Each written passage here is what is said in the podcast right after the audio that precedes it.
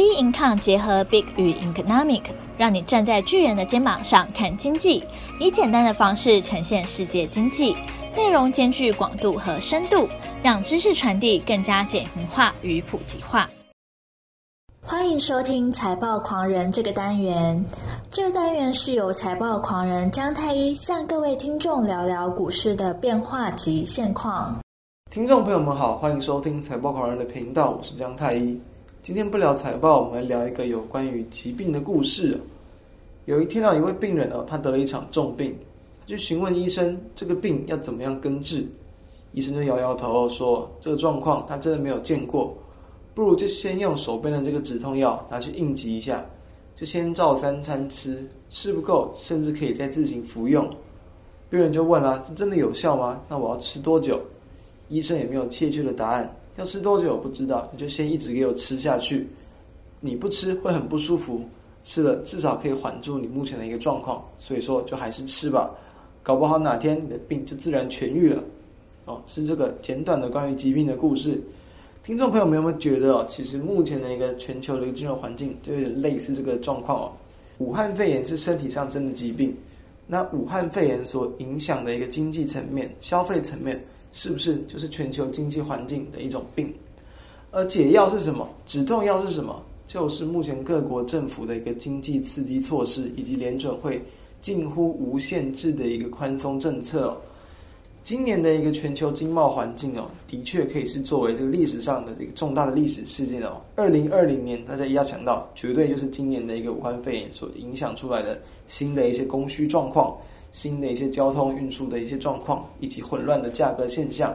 什么是混乱的价格现象？比如说像负油价嘛，因为一些呆滞无用的存货人力，让原本有价值的一些东西哦，可能完全没有办法去做贩卖，没有办法使用，变成我们要维持这些商品要付出更多的成本哦。其实这是基本的价格的观念，也让原本有用的一个油，甚至会出现负油价的一个情况。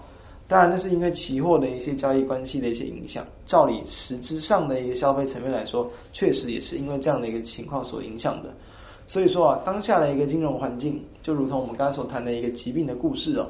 如果说今年没有这样子去开出这一这样的一个药单哦，没有开出这样的一个资金宽松的止痛药，全球的金融状况会不会真的很惨？你觉得应该会真的非常惨。所以说，目前来看，看似相安无事的金融市场。当然可以看到，各国的股市基本上都在连续的一个创高，看似很乐观的一个情况之下，我们其实同时还是要去提防在背后的一些隐疾哦。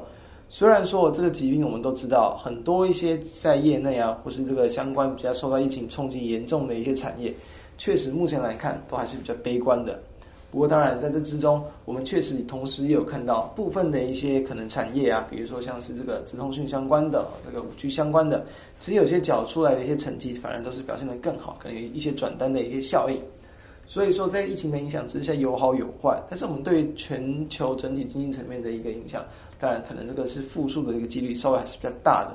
所以在这样的一个资金宽松的情况之下，以我们过往所谈到，基本上，当然你在操作或是在投资上。一定是顺势而为的，目前就是顺势做多没有错，但是你同时还是必须要考量我们刚才所谈的背后的一个疾病，如果还没有完全痊愈的话，会不会还是哪天爆发出一些潜在的影响？这必须要考虑进去。当然，目前来看，我们要有这样的一个认知，但其实也不需要去大幅的一个恐慌了。只要目前的国际股市没有出现相关的一些这个一些警讯啊，或者是一些状况、一些这个引爆点出来，也都不太会出现我们所担忧的一些情况。那当然，以过往来看，有人会想说，会不会这样子的无限制的一个资金宽松导致资金泡沫化？我们认为也倒不至于啦，因为毕竟从这个雷曼这个金融风暴之后呢，这样的一个资金宽松的一个解药，目前来看确实已经是目前市场上最良的一个药方之一了。所以我们认为金融泡沫的一个几率不大，所以反而要比较担心，就是说可能哪天一些产业或者是这个实体经济数据出现了比较明显的一些这个警讯出来。这种时候再搭配到一些全球市的一个股价出现一些大幅的一个下挫或者是影响，我们再去担心即可。所以我们今天主要只是想提用这样的一个故事来去点出潜在的一些隐忧。至于实体上的操作会不会受到很严重的影响，我认为倒是还好，维持目前我们所定调了。照我们上期有所说到了，从第二季表现优异甚至逆势创高的这些产业跟个股，从这样的方向去做留意，基本上。我认为都还是值得是持续观察以及偏多看待了。以上就是我们今天跟各位分享的内容，我们就下周再见，拜拜。